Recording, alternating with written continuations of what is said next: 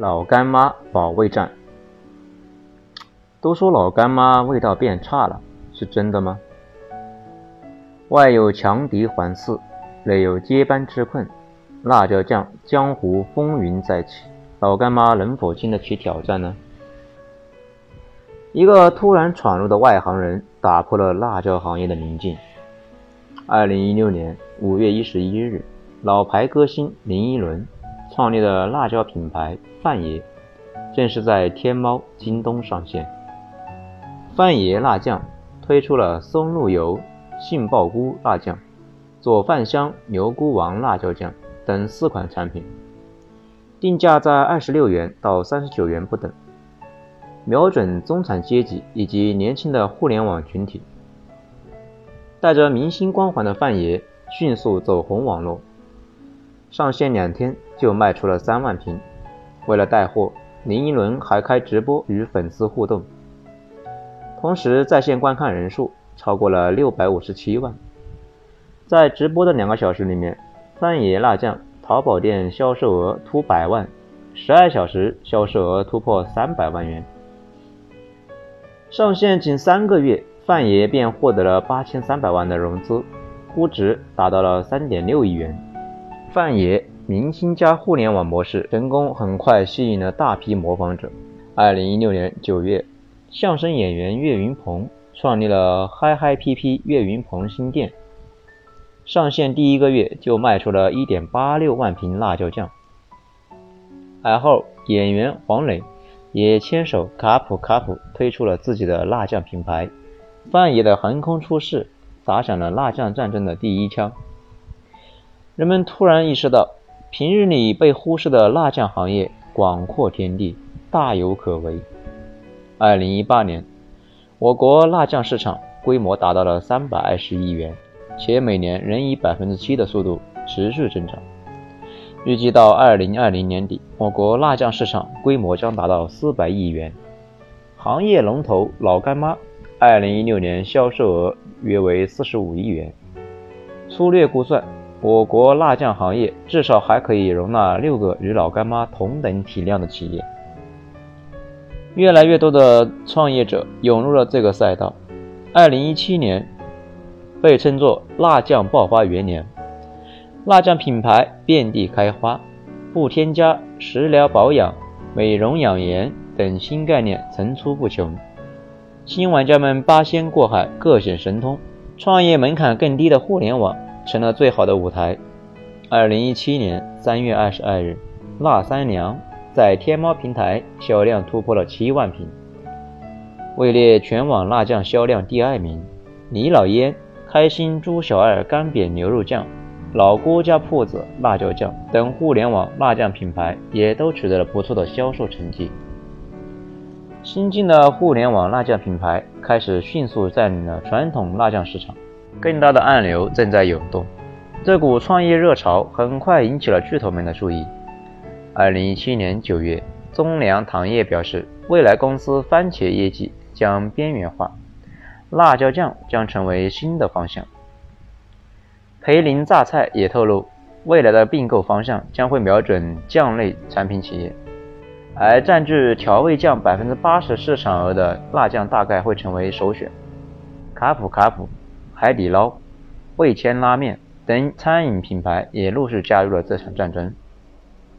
明星、普通创业者、跨界巨头，几乎所有人都想从门槛不高、市场空间广阔的辣酱行业分一杯羹。老干妈受到了前所未有的挑战。别看老干妈如今贵为行业老大，一副守擂者的姿态，它其实也是一个后来者。辣酱原产于美洲，直到一十五世纪才跟随哥伦布的脚步来到了欧洲，征服了全世界四分之三的人口。明朝末年，辣椒从海陆两条丝绸之路陆续传入中国。由此形成了我国以云贵、陕甘为代表的南北两派食辣人群，也对中国川菜等菜系带来了一场革命。辣椒传入中国之初，多用于观赏或者药用，到清朝道光年间才普遍吃辣椒。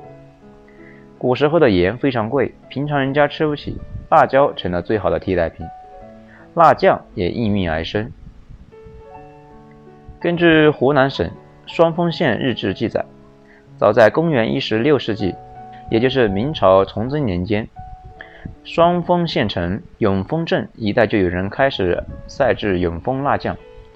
永丰有顺口溜：“三两米，喷喷香，不得菜夹辣酱。”十七世纪中期，蔡氏兄弟先后在永丰镇办起了蔡广祥、蔡广义、蔡义顺三家酱园。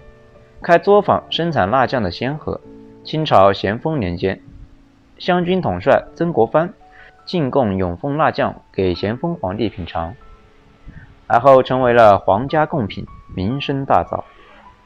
蔡和森和永丰辣酱渊源颇深，其父蔡寿松是蔡广义酱园的继承人，到蔡和森父亲那一代断了传承。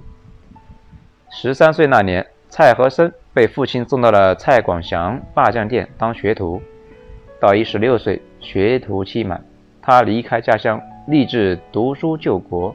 上世纪八十年代初，双峰县几乎家家都制作辣酱，永丰辣酱不仅畅销全国各地，还远销日本、美国市场。一九八六年，双峰县成立了国营永丰辣酱总公司。此时的永丰辣酱绝对是行业的龙头，年产辣椒一千五百七十吨，营收入超过四百万元，盈利约七十万元。盛极一时的永丰辣酱，无论如何也想象不到，多年之后他会败给一个大字不识几个的农村妇女。这个时候，陶华碧正背着七八十斤重的背篓，步行十里路到附近的学校去售卖米豆腐。是一个贵州的特色凉粉。他借用村委会的两间房子办起了辣酱加工厂，放张自己的照片在瓶子上，取名“老干妈”。当然，这已经是十年之后的事情了。但十年足以扭转乾坤。一边是简单朴素的陶华碧认准死理，专注炒辣椒，生意越做越大；一边是拥有绝对优势、称霸市场的永丰辣酱自毁长城。国营永丰辣酱总公司成立后，一时间供不应求。管理层认为，永丰辣酱的古法传承是其畅销的根本原因，没有必要引进现代化生产线，这导致了产能不足的问题日渐显突。一些分公司为了扩充产能，开始收购外地辣椒，代替本地辣椒，并且任意缩短工艺流程，甚至掺杂了面粉、豆渣。永丰辣酱的品牌形象受到了巨大的冲击，很快被市场淘汰。后来者老干妈不战而胜。老干妈与永丰辣酱之争，正应了阿房宫赋那句话：“灭六国者，六国也，非秦也；足秦者，秦也，非天下也。”不过这句话的后半句是“秦人不暇自哀，而后人哀之。”后人哀之而不见之，亦使后人而复哀后人也。面对后来者，老干妈同样不可以掉以轻心。老干妈成功后，挑战者众多。第一批挑战者的技术很粗糙，就一个字：糙。很多时候，陶华碧一年就遇到超过五十种冒牌货，相当头疼。平日里甚是讲感情的陶华碧，这次也没法讲感情了。他开始花大力气打假。当时市面上出现了一款湖南的老干妈，外包装和陶华碧的贵州老干妈几乎一模一样，除了头像和厂标信息，其他很难分辨。贵州老干妈虽然拥有包装的专利，可湖南老干妈同样拥有国家专利局授予的外观专利，从法律上讲并没有问题。陶华碧的倔劲来了。他追着湖南老干妈打了整整的三年官司，数次和国家商标局斗法。那时，在时任贵州市市长孙国强和中国入市首席谈判代表龙永图的极力斡旋下，贵阳老干妈最终打赢了官司。二零零三年五月，陶华碧如愿获得国家商标局的注册证书。这起案件也被评为2003年中国十大典型的维权案例。为了防止侵权，陶华碧每年设置了三千万元打假专项资金，并一口气注册了“老于妈”“妈干老”“老干爹”等一百一十四个商标，老干爹跟着遭了殃。老干爹与老干妈几乎是同期创立，创业故事也如出一辙。同样是贵州企业，同样也是开饭馆起家，店里的辣椒酱大受欢迎。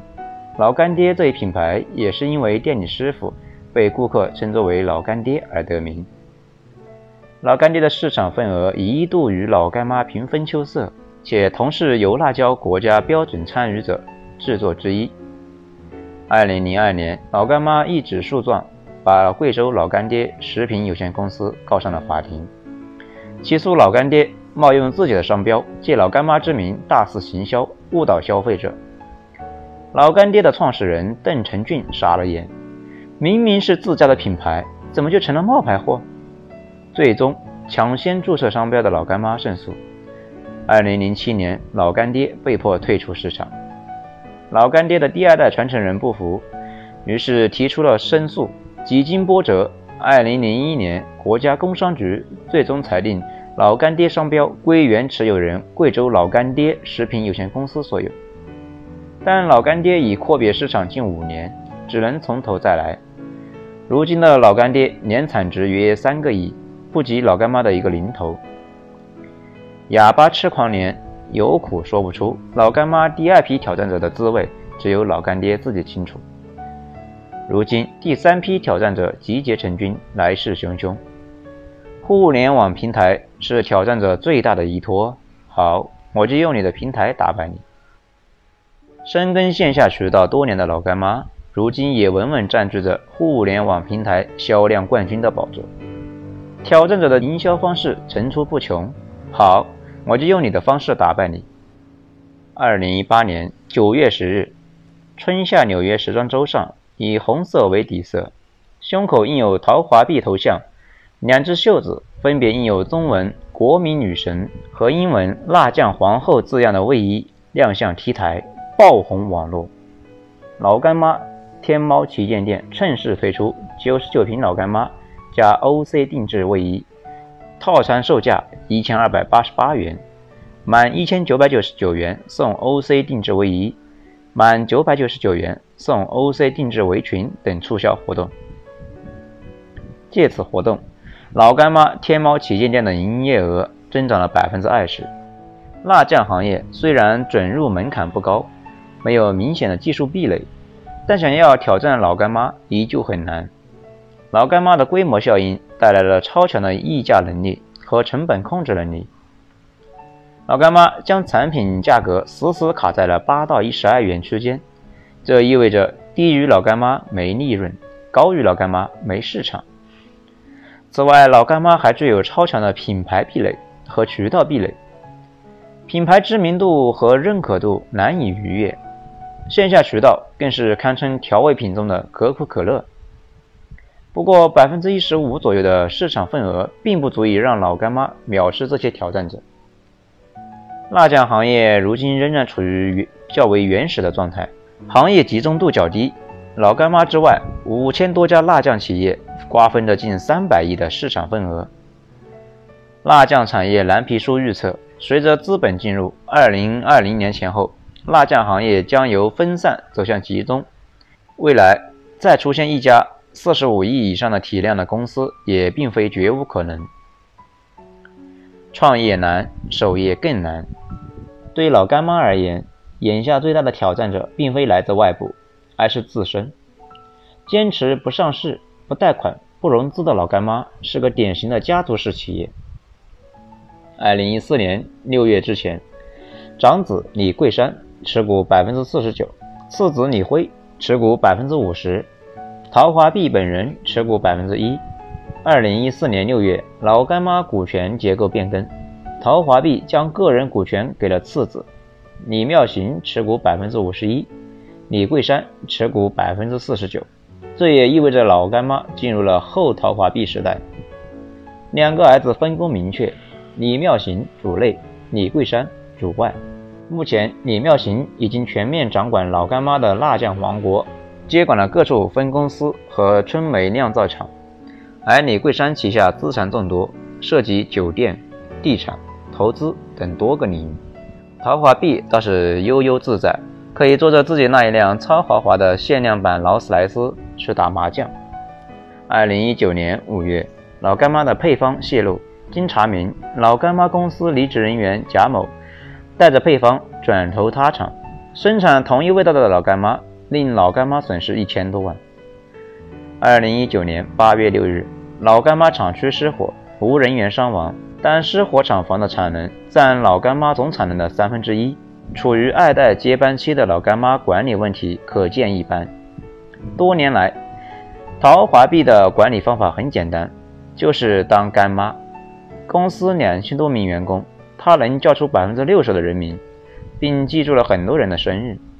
每个员工结婚，他都要亲自当证婚人；员工出差，他会亲手煮几个鸡蛋，然后亲自把人送上车。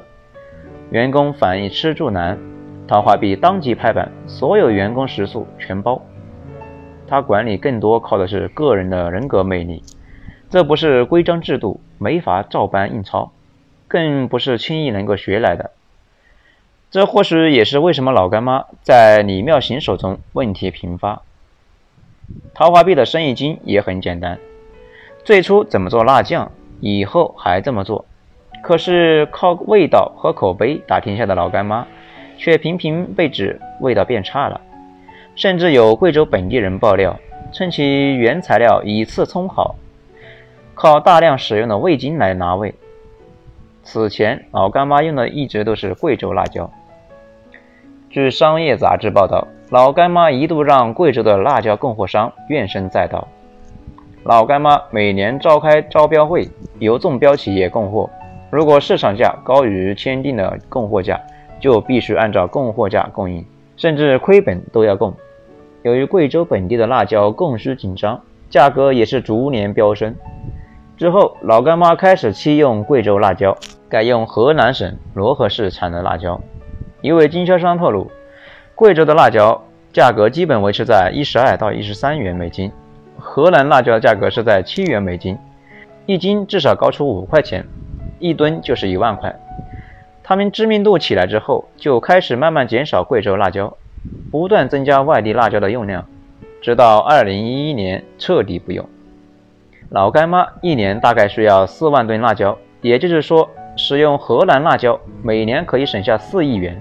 在原材料不断上涨的情况下，老干妈多年不涨价的秘密或许在于此。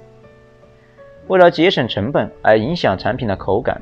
这无异于拿老干妈的招牌在赌。此外，陶华碧留下的那部分成功经验，如今也成了老干妈难以逾越的发展品。上世纪九十年代末，正值进城务工的大军兴起，陶华碧的产品和价格定位瞄准的正是这批农民工。彼时的人口红利助飞了老干妈，却也造成了如今产品结构和消费群体的单一性。老干妈很早就走出了国门。产品价格普遍比国内高六七倍。陶华碧说：“我是中国人，我不赚中国人的钱，我要把老干妈卖到国外去赚外国人的钱。”现实是，多年过去了，老干妈海外销售额占比几乎可以忽略不计，并没有能赚到外国人的钱。美国辣酱依旧是拉差的天下。陶华碧不懂资本，对资本有一种天然的排斥。上市、融资这些东西我一概不懂，我只知道一上市就有可能倾家荡产，上市那是欺骗人家的钱，所以我坚决不上市。不上市、不贷款、不融资的原则虽传为佳话，却也让老干妈失去了很多机会。沉稳低调的另一面是容易保守过分。陶华碧成就了老干妈，却也画地为牢。用他的目之所及刻下了老干妈的天花板。后陶华碧时代，老干妈不再如当年那般勇猛无敌，挑战者纷至沓来，破局者出现，或许只是个时间的问题。